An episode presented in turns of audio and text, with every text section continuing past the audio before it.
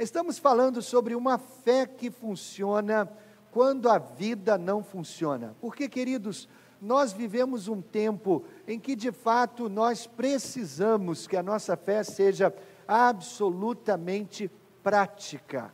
Prática.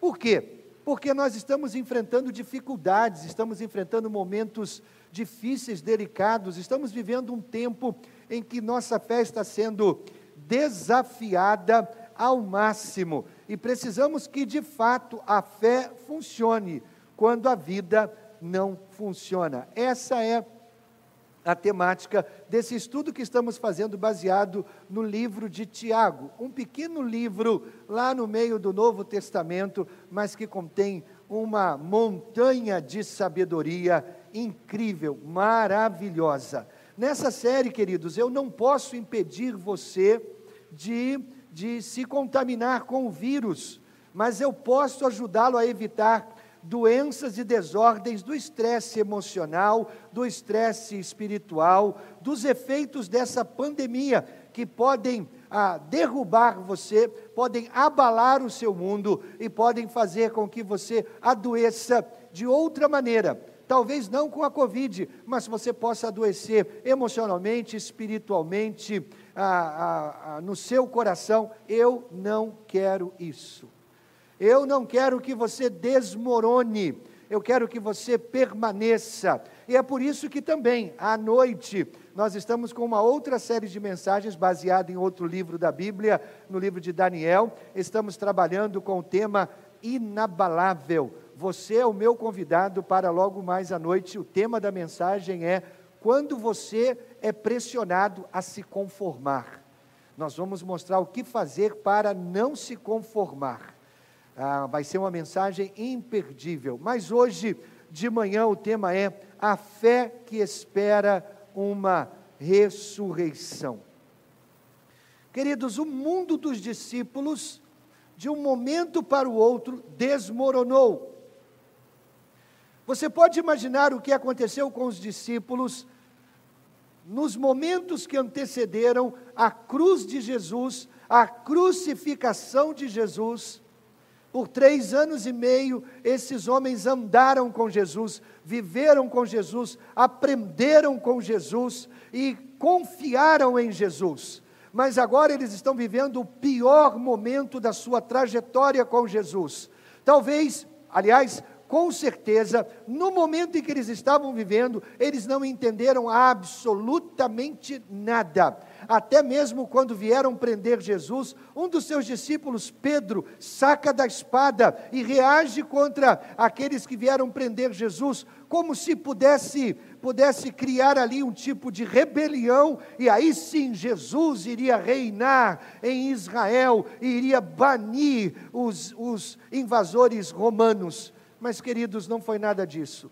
Jesus se deixou prender, Jesus se deixou julgar, Jesus se deixou ser castigado e, finalmente, Jesus se deixou ser crucificado.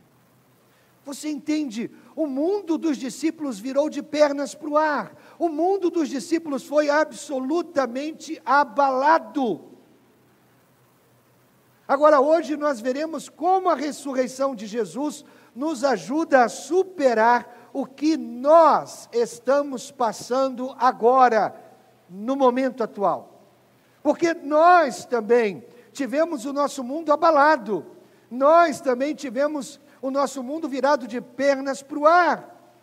Como a ressurreição pode nos ajudar a enfrentar o que nós estamos enfrentando, da mesma maneira que ajudou os discípulos a enfrentarem o que eles estavam enfrentando? Primeiro, queridos, a ressurreição de Jesus prova que Jesus realmente era quem ele afirmava ser.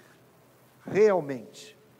A ressurreição de Jesus validou quem ele era, validou a sua identidade, validou o que ele reivindicava ser, ou seja, o Deus encarnado. A ressurreição prova que Jesus era quem ele disse que era. Segunda coisa, a ressurreição de Jesus provou que existe vida após a morte. Após a morte. A vida não termina com a morte, a vida não cessa com a morte. Pelo contrário, queridos, existe muito mais vida do outro lado da morte do que do lado de cada morte. E Jesus nos provou isso. A terceira coisa a que a ressurreição nos ajuda é que Jesus nos deu um modelo para o que fazer quando a vida desmorona. E é nisso que nós vamos focar nessa manhã. O que fazer quando a vida desmorona? Pedro, escrevendo na sua primeira carta, diz: Se vocês suportarem sofrimentos injustos, sabendo que esta é a vontade de Deus, Ele abençoará vocês por causa disso. O próprio Cristo sofreu por vocês, e veja bem, deixou o exemplo, ou seja, os sofrimentos de Jesus são para nós um exemplo do que nós devemos fazer quando nós passamos por momentos de sofrimento. Então, o Cristo sofreu e sofreu para nos dar um exemplo. E termina o texto dizendo: para que sigam os seus passos. Agora, queridos, o segundo maior milagre do fim de semana da Páscoa, daquela Páscoa em que Jesus foi crucificado, o segundo maior milagre, além da ressurreição de Jesus, foi, a, a, a, foi na verdade a súbita mudança de atitude e a incrível transformação na, na, no ânimo dos discípulos. Esse foi o segundo grande milagre.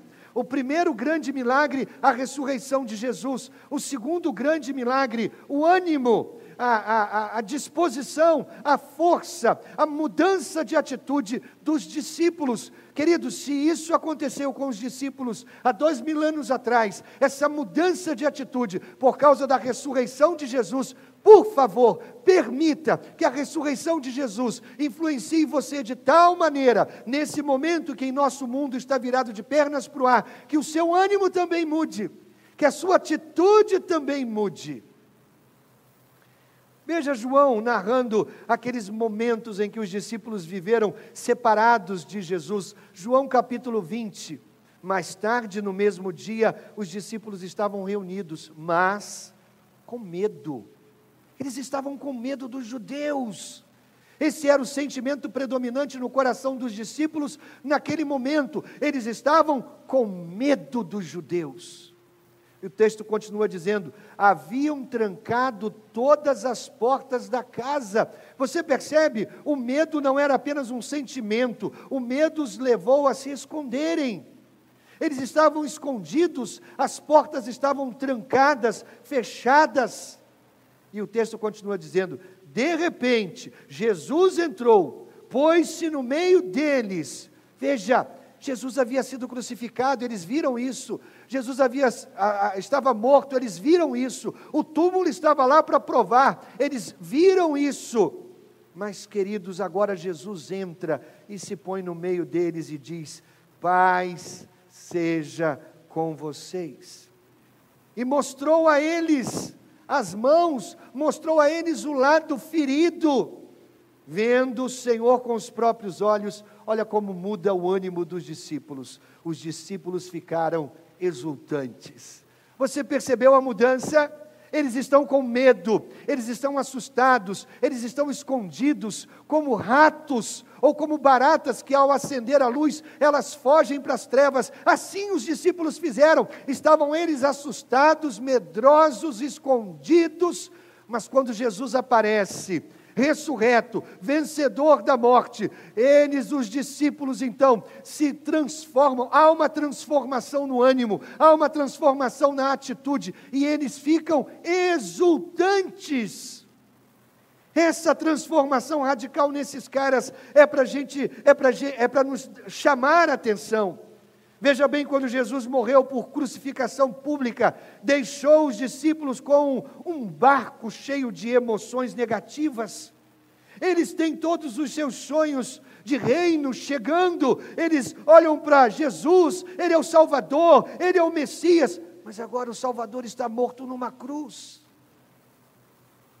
Eles se sentem desanimados, derrotados, desmoralizados, eles se sentem decepcionados, perturbados, eles se sentiram angustiados, consternados, eles se sentiram deprimidos, desiludidos, certamente estavam cheios de medo do futuro mas depois que eles veem com seus próprios olhos, depois que eles veem, eles veem Jesus realmente vivo, há uma mudança no coração deles, algo é transformado dentro do coração deles, queridos. Jesus está vivo no domingo de Páscoa e eles são transformados, em vez de deprimidos e abatidos, eles ficam encantados e exultantes. Eles não têm mais medo de ninguém, eles estão prontos para enfrentar o mundo e assim o fizeram.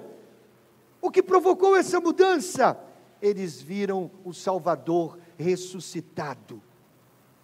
Em 72 horas eles passam de envergonhados e exaustos a exultantes e eufóricos. É festa, é hora da festa. Jesus está vivo, vamos celebrar. Queridos, eu não quero que vocês percam o que a ressurreição fez por essas pessoas cujas vidas haviam desmoronado naquele tempo. Porque quando você entender a mesma coisa que eles entenderam, a sua vida também mudará, o seu ânimo, a sua atitude também pode mudar. Quando você perceber que Jesus venceu a morte, que Jesus não ficou e não permaneceu num túmulo, quando Jesus se levanta e se apresenta aos discípulos, ele está dizendo: Eu venci o mundo, eu venci a morte e vocês também poderão vencer. É isso que muda o coração dos discípulos.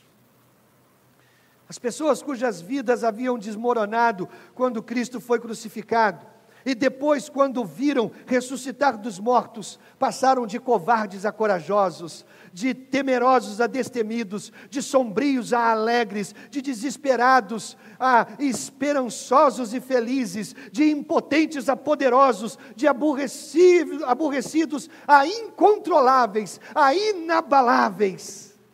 E o cristianismo se espalhou pelo mundo inteiro por causa desses homens e mulheres que foram impactados pela ressurreição. Agora eles estavam prontos para enfrentar o mundo. Agora, querido, por favor, siga-me nisso. A morte de Jesus, seu enterro, sua ressurreição, aconteceram durante três dias. Três dias. Sexta-feira foi o dia do medo e da dor, o dia do medo e da dor. Eu vou explicar isso. Sábado foi o dia da confusão e da preocupação, o dia da tristeza, quando tudo desmoronou, a ficha caiu. Domingo foi o dia da liberdade e da alegria. Agora aqui está a realidade, queridos. Todos nós enfrentaremos esses três dias na nossa vida. Você enfrentará repetidas vezes esses três dias na sua vida. Você encontrará, esse, encontrará esses três dias na sua vida. E aí você precisa fazer três perguntas. Número um, o que eu faço? o que eu faço nos dias de medo. Número dois, como eu atravesso dias de confusão e tristeza. Número três, como eu chego aos dias de liberdade e alegria. E as respostas estão todas na ressurreição de Jesus Cristo. Você passará por dias de medo e de dor, você passará por dias de confusão e tristeza e preocupação, você chegará a dias de liberdade e alegria se você fizer as coisas que você precisa fazer. Então vamos caminhar por esses três dias. Vamos à sexta-feira. A sexta-feira da crucificação representa os dias de medo e de dor na nossa vida. Dias de medo e de dor, eles chegarão. Você atravessará dias de medo e de dor. Você não está isento, não existe uma vacina, não estão estudando uma vacina para o medo e a dor. Você passará por esses dias. E aí o que você precisa fazer? As mesmas coisas que Jesus fez. A primeira coisa que Jesus fez foi cercar-se de amigos. O que eu preciso no dia do medo e da dor, eu preciso de amigos por perto. Antes de Jesus ser traído, preso, torturado, a última coisa que Jesus fez foi passar um tempo íntimo com seus amigos no cenáculo, celebrando a Páscoa. Depois o que Jesus faz, ele sai conhecendo a dor que viria logo em seguida, ele sai. Conhecendo a dor que ele teria que enfrentar, ele sai, leva seus amigos ao seu lugar favorito e ele vai orar. Ele reuniu seus amigos no dia da dor e do medo. Mateus narra essa cena. Jesus foi com os discípulos para um lugar chamado Getsemane e lhes disse: Sentem-se aqui enquanto eu vou ali orar. Então Jesus foi levando consigo Pedro e os dois filhos de Zebedeu. Veja, Jesus com seu núcleo mais íntimo, Jesus com seus amigos mais próximos. Ele vai com os discípulos até o Getsemane, mas ele se retira com três dos seus amigos mais íntimos, Pedro, João e Tiago. Ele está agora com esses três amigos, e aí ele começou, diz o texto, a sentir uma grande tristeza e aflição, e disse a eles: A tristeza que estou sentindo é tão grande que é capaz de me matar. Fiquem aqui vigiando comigo. Agora ele se retira um pouco mais adiante ele vai com seu grupo de discípulos, ele fica com seu com seu grupo de amigos mais íntimos, e agora ele se retira um pouco mais adiante, ajoelhou-se, encostou o rosto no chão e orou. Primeiro, queridos, até Jesus Cristo precisava da presença de amigos no meio da dor e do medo. Até Jesus. É um erro, é uma tolice você enfrentar os dias de medo e dor sozinho. É um erro, é uma tolice você se isolar nos dias do medo e da dor. Todos nós precisamos de amigos perto da gente que vão nos encorajar, que vão nos animar, que vão nos dar apoio, que vão oferecer suporte. Sim, nós estamos isolados dentro de casa nesse período da pandemia, mas queridos, nós temos os meios tecnológicos para não permanecermos isolados sozinhos. Estamos isolados, mas não precisamos estar sozinhos. Você pode ligar, você pode fazer uma videoconferência, você pode encontrar seus amigos através dos meios de comunicação disponíveis que nós temos, mas sozinho você não precisa ficar. É tolice permanecer sozinho.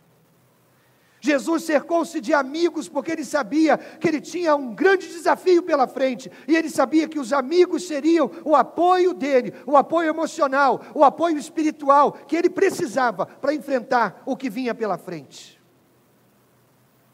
A segunda coisa é que Jesus foi, ou Jesus estava absolutamente aberto a respeito do que ele sentia. Voltemos para Mateus capítulo 26. Você percebeu o que Jesus fez quando ele separa seus três amigos mais íntimos? Ele abre o seu coração, ele rasga o peito e ele diz o que ele está sentindo. E ele diz: A tristeza que estou sentindo é tão grande que é capaz de me matar. Quem disse isso? Jesus disse isso. Quem disse isso? O Deus encarnado disse isso. Foi Jesus quem abriu o peito, foi Jesus quem rasgou o coração e disse: Eu estou triste, e a tristeza que eu sinto, ela pode, ou ela é tão grande, que ela é capaz de me matar. Ele faz isso para nos dar o exemplo de que nós precisamos de amigos perto da gente, de gente de confiança, que a gente pode abrir o coração e mostrar as nossas entranhas, e eles não fugirão de nós, pelo contrário, eles nos darão, nos darão suporte, eles nos darão força, eles nos darão ânimo. Querido, é um erro não compartilhar as emoções pelas quais você está passando. Você tem medo? Diga para alguém que você confia: Eu tenho medo. Você sofre, diga para alguém que você confia: Eu sofro, eu estou atravessando esse momento calamitoso e eu tenho medo. Não tenha medo de ser honesto, não tenha medo de ser humano, não tenha medo de sentir o que todo mundo sente, não tenha medo de admitir que você sente dor, medo, sofrimento, tristeza, angústia, depressão. Você é humano, como todos são. Jesus não fingiu estar tudo bem, porque não estava tudo bem. Gálatas 6, o versículo 2 diz assim: Ajudem uns aos outros e assim vocês estarão obedecendo à lei de Cristo. Minha célula tem se reunido virtualmente uma vez por semana para a gente compartilhar um pouquinho do nosso coração e dizer: por favor, orem por isso. Por favor, orem por aquilo. Por favor, orem por mim. Por favor, orem por alguém que eu amo. Por favor, orem pelo meu trabalho. Orem pela minha família. Nós estamos nos reunindo como célula através do WhatsApp, através do Zoom. Nós estamos trabalhando para que todas as células estejam online, para que você tenha onde derramar as suas lágrimas e encontrar gente de confiança que vai entender você, que vai caminhar com você, que vai apoiar você e que vai a ser suporte para você nesse tempo de crise. O que Jesus fez na sexta-feira do medo e da dor, cercou-se de amigos.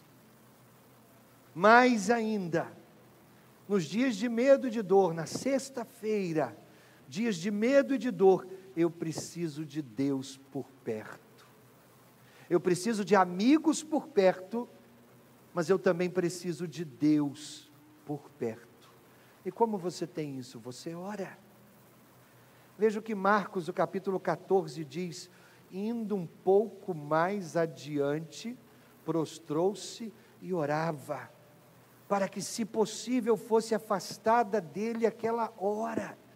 Dizia: Abba, Pai, tudo te é possível, afasta de mim esse cálice. Contudo, não seja o que eu quero, mas sim o que tu queres. Você percebe as ações de Jesus? Ele chama seus discípulos e ele passa um momento íntimo no cenáculo, é um momento celebrativo, é a Páscoa, é a ceia, é o momento da, da, da, festa com seus discípulos, é os seus últimos momentos. Depois, com esse grupo, ele vai até o seu lugar favorito, Getsemane. Ali no Getsemane, ele separa três e ele vai para um lugar mais íntimo ainda. E ali, naquele lugar mais íntimo, ele se afasta dos três e ele fala com o Pai ele ora, ele abre o coração, ele faz uma oração que eu e você precisamos fazer. O que Jesus ora? Três coisas. Primeiro, Jesus afirma o poder de Deus. Ele começa por aí dizendo: tudo te é possível. Querido, no meio da dor, no meio do sofrimento, no meio do medo, você precisa lembrar isso a você mesmo. Deus é poderoso, Deus pode todas as coisas, nada pode contra Deus. Se Deus está comigo e eu estou com Deus, o poder de Deus está à minha disposição. Jesus começa dizendo: Abba, Pai, tudo te é possível. O Senhor pode todas as coisas. Jesus começa com essa oração. Eu e você, no dia do medo e da dor, precisamos começar com essa oração, afirmando o poder de Deus. Segundo, Jesus expressa o seu desejo. Ele começa dizendo: Pai, tudo te é possível. Mas, Senhor, aqui está o meu coração, e o que o meu coração deseja é isso e ele diz: Eu não quero passar por essa dor. Eu, eu, eu, tenho, eu tenho medo da dor. Senhor, se possível, passa de mim esse cálice. Se possível, evite essa dor. Se possível, me alivie. Ele expressa, ele diz o que está dentro do coração, ele diz o que está dentro da alma, ele é verdadeiro, ele não finge, ele não é falso, ele coloca para o Pai o que está dentro do seu coração. Terceiro, ele oferece a sua confiança. Contudo, Senhor, não seja feito o que eu quero, mas o que tu queres, porque a tua vontade é boa, é agradável, é perfeita.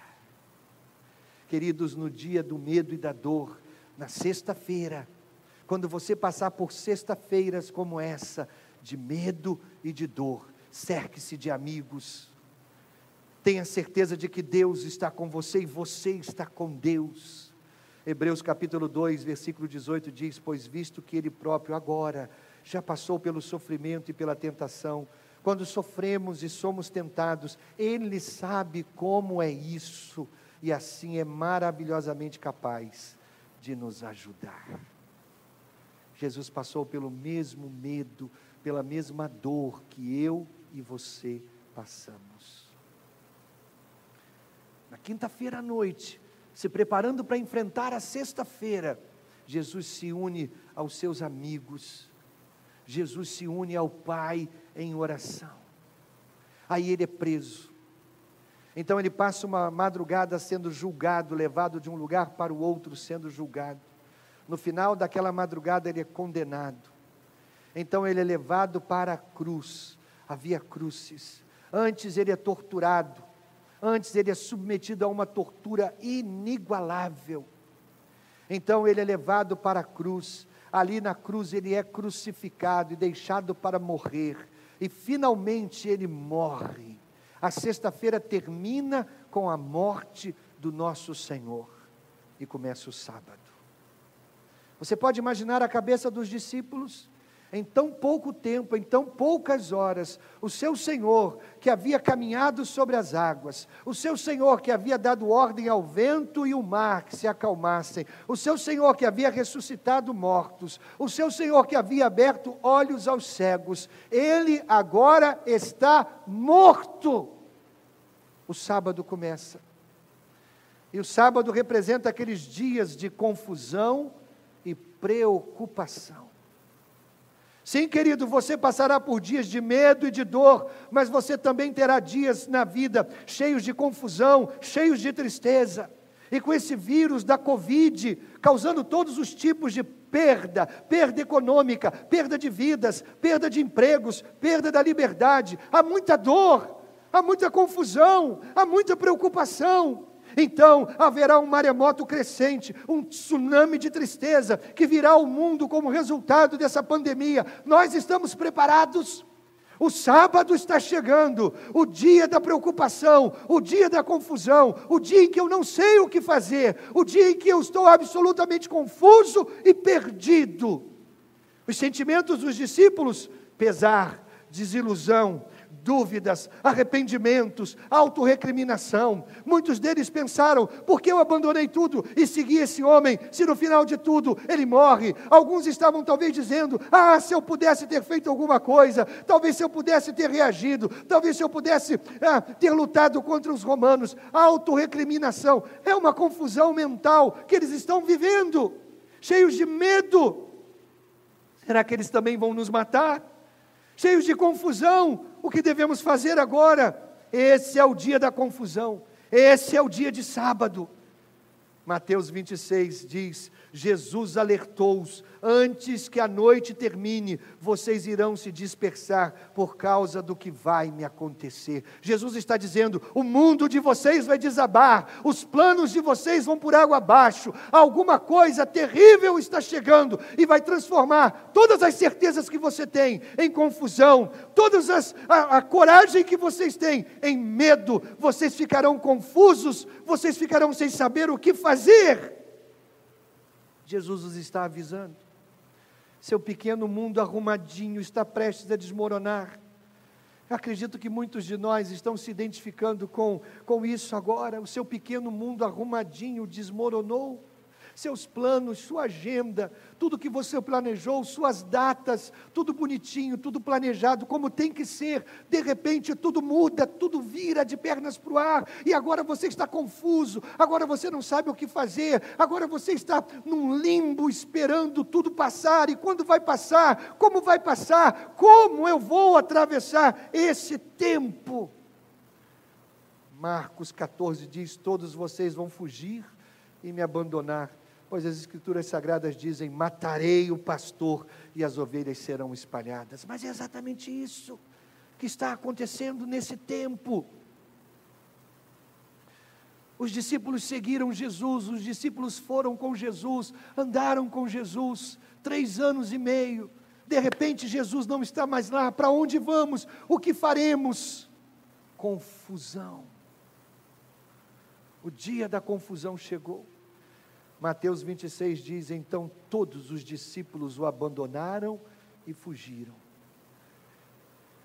Você já abandonou Deus por causa da dúvida? Você já abandonou Deus por causa da dor? Muito provavelmente, provavelmente, todos nós já fizemos isso em algum momento da nossa caminhada com Deus. Você já abandonou Deus por causa do sofrimento? Eles estão sofrendo porque o seu mestre, o seu Senhor, o seu Salvador está numa sepultura, morto, enterrado. Literalmente, uma pedra foi colocada sobre. Como você passa pelos dias de confusão e tristeza. O que você faz quando o sábado chega na sua vida?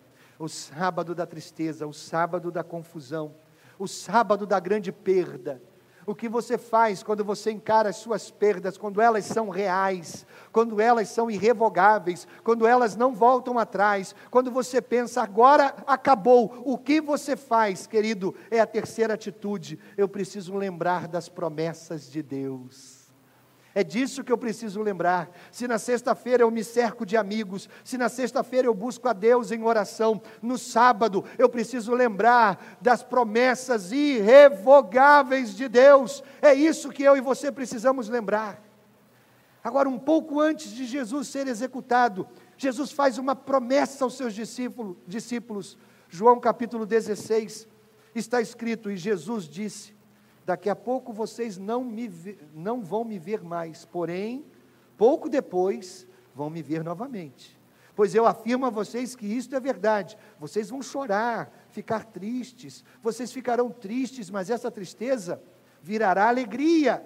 Quando uma mulher está para dar à luz, ela fica triste, porque chegou a sua hora de sofrer, mas depois que a criança nasce, a mulher fica tão alegre que nem se lembra mais do seu sofrimento. Assim também com vocês. Agora estão tristes, mas eu os verei novamente. Aí vocês ficarão cheios de alegria e ninguém poderá tirar essa alegria de vocês. Querido, Todo mundo está passando por um momento difícil. Há tempos difíceis, literalmente o mundo todo por causa da Covid-19. E é isso, e é por isso que você precisa lembrar das promessas de Jesus. É por isso que você precisa lembrar o que Jesus disse. Mergulhe nas promessas de Jesus, mergulhe nas promessas desse livro. Há mais de sete mil promessas nesse livro, para mim e para você. E eu e você precisamos mergulhar nessas promessas, porque quando chegar o dia da dor, o dia da confusão, o dia da tristeza, as as promessas são as únicas garantias que nós temos, feitas por Deus, por um Deus que cumpre as suas promessas. Mergulhe nessas promessas. Segundo aos Coríntios, capítulo 1, versículo 20, Paulo escrevendo sua carta aos Coríntios, logo no capítulo 1, ele começa com uma palavra de ânimo dizendo: "Pois quantas forem as promessas feitas por Deus, tantas tem em Cristo o sim. Você já tem o sim de Deus, você tem as promessas de Deus e você tem o sim de Deus para todas as promessas que Ele fez a você em Cristo Jesus. O que você faz no dia da confusão traz à memória as promessas de Deus, traz à memória. A Bíblia diz que Deus está perto de você o tempo todo.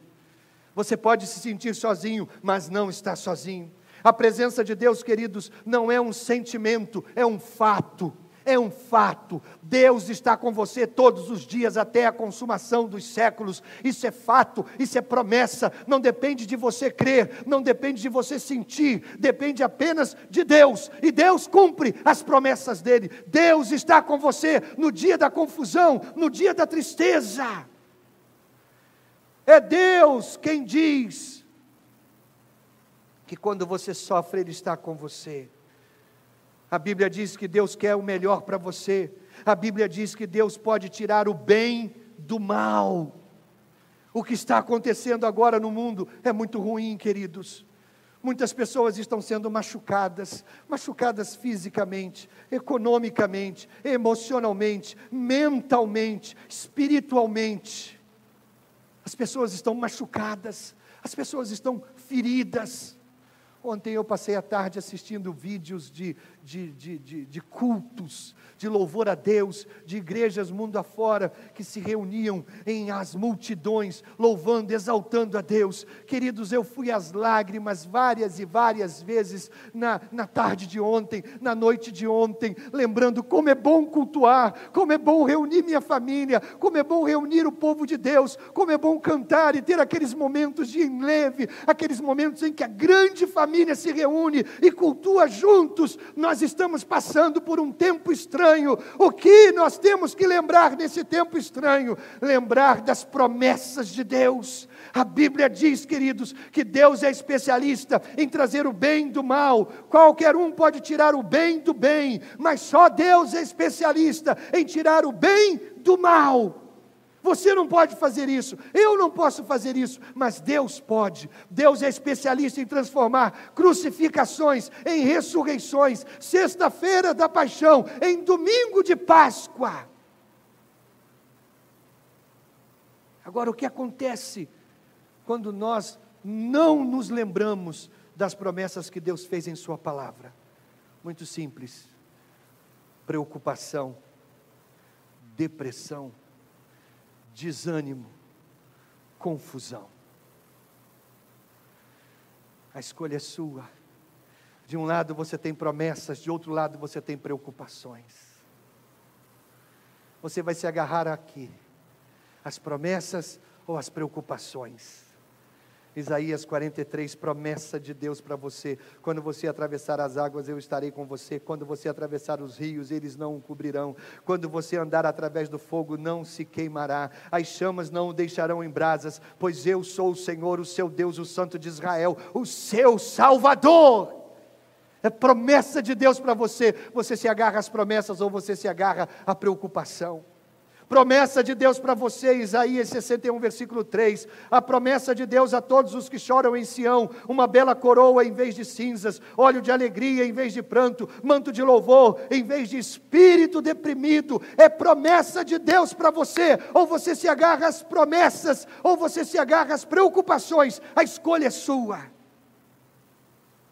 a sexta-feira da confusão, a sexta-feira da preocupação, perdão, a sexta-feira do medo, a sexta-feira da dor, precede o sábado da confusão, o sábado da tristeza, o sábado da preocupação. Então, querido, agarre-se às promessas de Deus.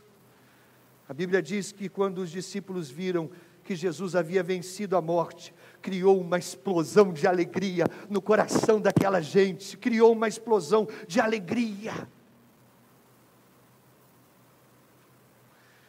Um dos vídeos que eu assisti ontem era um culto Havia milhares de pessoas naquele templo lindíssimo. Todos da terceira idade, todos da terceira idade. Todos. Um culto, talvez para a terceira idade, todos. E no corredor central havia uma senhorinha, cabeça branquinha, parecia neve, vestidinho rosa e quando a câmera focalizou de longe, eu a vi no meio daquela multidão toda, e ela estava dançando, e ela estava louvando a Deus, queridos. É isso que a ressurreição traz para a nossa vida. Quando a gente lembra que Jesus está vivo, quando a gente lembra que ele venceu o último inimigo, nós estamos livres do medo, nós estamos livres da ansiedade, nós estamos livres da preocupação. Por quê? Porque o domingo da ressurreição chegou. O domingo representa dias de liberdade e alegria. E o que eu faço nos dias de liberdade para chegar aos dias de alegria? Eu preciso confiar no poder de Jesus. Eu preciso confiar no poder de Jesus. O meu Jesus estava morto, sepultado. O dia do medo e da dor passou. O dia da confusão e tristeza eu atravessei. Mas aí eu cheguei no domingo. E no domingo é o domingo da ressurreição. É quando ele venceu a morte. Veja, querido, eu não posso fazer isso. Há coisas na minha vida que eu não consigo mudar. Há coisas na sua vida que você não consegue mudar. Você já tentou isso. Você já tentou por conta própria. Há coisas em sua vida que você não gosta e você gostaria de mudá-las. E se você pudesse alterá-las, você o faria, mas você não pode, sabe por quê? Porque você não tem o poder para isso. Você faz pequenos ajustes aqui e ali, mas você realmente não consegue mudar. Força de vontade não é suficiente, funciona a curto prazo, mas a longo prazo você se cansa e você volta aos velhos hábitos. Querido, somente o poder de Deus pode levá-lo até lá. É preciso mais do que autoajuda, é preciso mais do que esforço próprio, é preciso mais do que pensamento positivo. Veja, eu prefiro o pensamento positivo ao pensamento negativo, é muito melhor, mas só funciona com as coisas que você pode controlar. E as coisas que estão além do seu controle, como você faz? Você não pode ressuscitar a si mesmo, você precisa de um Salvador. Deus tem que fazer isso por você, e isso é chamado salvação. Deus enviou Jesus Cristo do céu para ser o seu Salvador para superar os piores dos piores dias da sua vida, você precisa fazer essas três coisas: sexta, sábado, domingo. Na sexta você se cerca de amigos, na sexta você busca Deus, no sábado você lembra das promessas de Deus, no domingo você se entrega e confia no poder de Jesus para mudar a sua vida radicalmente. João capítulo 11. Palavra de Jesus, eu sou a ressurreição e a vida. Aquele que crê em mim, ainda que morra, viverá, e quem vive e crê em mim, não morrerá eternamente. Você crê nisso? Agora, por favor, eu quero que você observe ao concluir. Eu quero que você observe que a resposta para o seu problema não é um princípio, é uma pessoa. A fé que espera uma ressurreição não é uma fé que espera um princípio, é uma fé que espera uma pessoa. O que Jesus disse que Ele era, eu sou a ressurreição. A fé que espera por uma ressurreição é uma fé que está baseada numa pessoa, no Filho de Deus. A sua vida transformada, a sua vida ah, modificada, a sua vida diferente, a sua segunda oportunidade não começa com um princípio, começa com uma pessoa, Jesus. Jesus. Você precisa conhecer Jesus para que o poder da ressurreição, o poder que se manifestou sobre aquele, aquele corpo inerte, morto dentro do túmulo, também se manifeste na sua vida. Sabe qual é a minha oração por você? Efésios 1, 19 e 20. Oro para que vocês comecem a compreender como é incrivelmente grande o seu poder para ajudar aqueles que creem nele. Foi esse mesmo grandioso poder que levantou a Cristo dentre os mortos. Meu querido, acredite, há um grupo de pessoas aqui orando por você. E nós estamos orando para que seus olhos se abram, para que você conheça a realidade da ressurreição. É ter um encontro real com o Filho de Deus. É o que você precisa, é o que eu preciso. A minha oração, Deus abre os olhos dessas pessoas a oração que você precisa fazer? Romanos capítulo 10, versículo 9. Se você confessar com a sua boca que Jesus é Senhor e crer em seu coração que Deus o ressuscitou dentre os mortos, será salvo. Porque todos nós vamos passar por sexta-feiras, medo e dor porque todos nós enfrentamos sábados com confusão e preocupação. E porque todos nós queremos chegar ao domingo da liberdade e da alegria. É que você precisa entregar o controle da sua vida a Jesus Cristo. Que tal fazer isso agora mesmo? Diga-me, Alguma vez na sua vida você fez uma oração em que você entregava o controle da sua vida a Jesus Cristo? Pense nisso. Uma simples oração em que você dizia: Jesus, de agora para frente, o controle é teu, a minha vida é tua, o meu tudo é teu. Assume o controle, assume a agenda, assume o volante, assume a direção. Você lembra de ter feito uma oração como essa? Se você lembra que nunca fez, ou se você tem certeza que nunca fez, então, querido, que tal agora, nesse momento, agora mesmo, sem pensar em todas as implicações a respeito disso, mas apenas confiar no poder de Deus, que tal agora mesmo, aí onde você está, fazer uma oração. Eu vou ajudá-lo. Nós vamos projetar aqui na tela uma oração. Eu e você vamos lê-la. Mas eu quero que você faça isso com fé no seu coração. Vamos fazer isso? Ore comigo. Ore do fundo do seu coração as seguintes palavras: Querido Deus, hoje aceito tudo o que Jesus fez por mim na cruz. Obrigado por perdoar tudo o que fiz de errado. Retire da minha mente o medo da morte. Por favor, coloque o seu espírito de amor e poder em mim. Obrigado por nunca deixar de me amar. Eu quero viver para o propósito para o qual o Senhor me criou. Eu confio em Ti para me levar para o céu quando eu morrer. E assim eu entrego o controle da minha vida a Jesus. Você fez comigo essa oração? Eu gostaria muito de poder orar agora por você.